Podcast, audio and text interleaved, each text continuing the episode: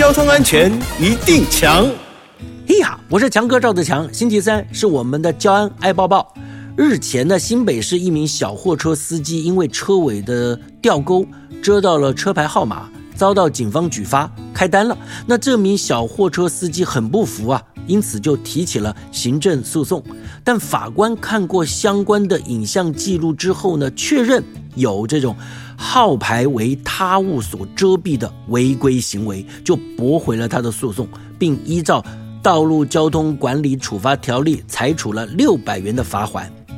交通警察单位表示啊，车辆号牌呢就像是车子的身份证，当交通违规或事故发生的时候，具有追查、究责的功能。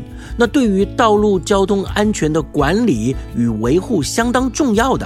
因此，车主不能够任意损毁、涂抹或粘贴其他的材料在车辆号牌上，也不能够用物品遮蔽啊，像是路上偶尔会看见有些车主啊用抹布啊、口罩啊等等的东西来遮住车牌，这样都算违规，车主会依法受罚的。